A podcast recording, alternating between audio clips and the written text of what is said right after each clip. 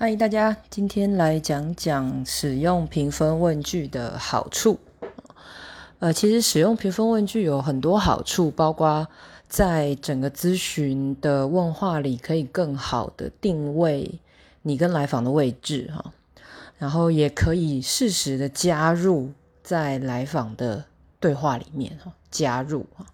那对于新手来说，我觉得有一个很立即性的两个好处啦。新手哈，其实就是更好的可以跟来访澄清，以及不要过度的陷在自己的脑补里面啊。我觉得光是后面这两个原因就足够让大家，就是足够说服大家来使用评分问句了啊。因为在我的观察里，其实新手很常在对话里会产生很多的反移情。或者是过度过度的情绪，其实就是因为源自于呃太多的脑补，诶，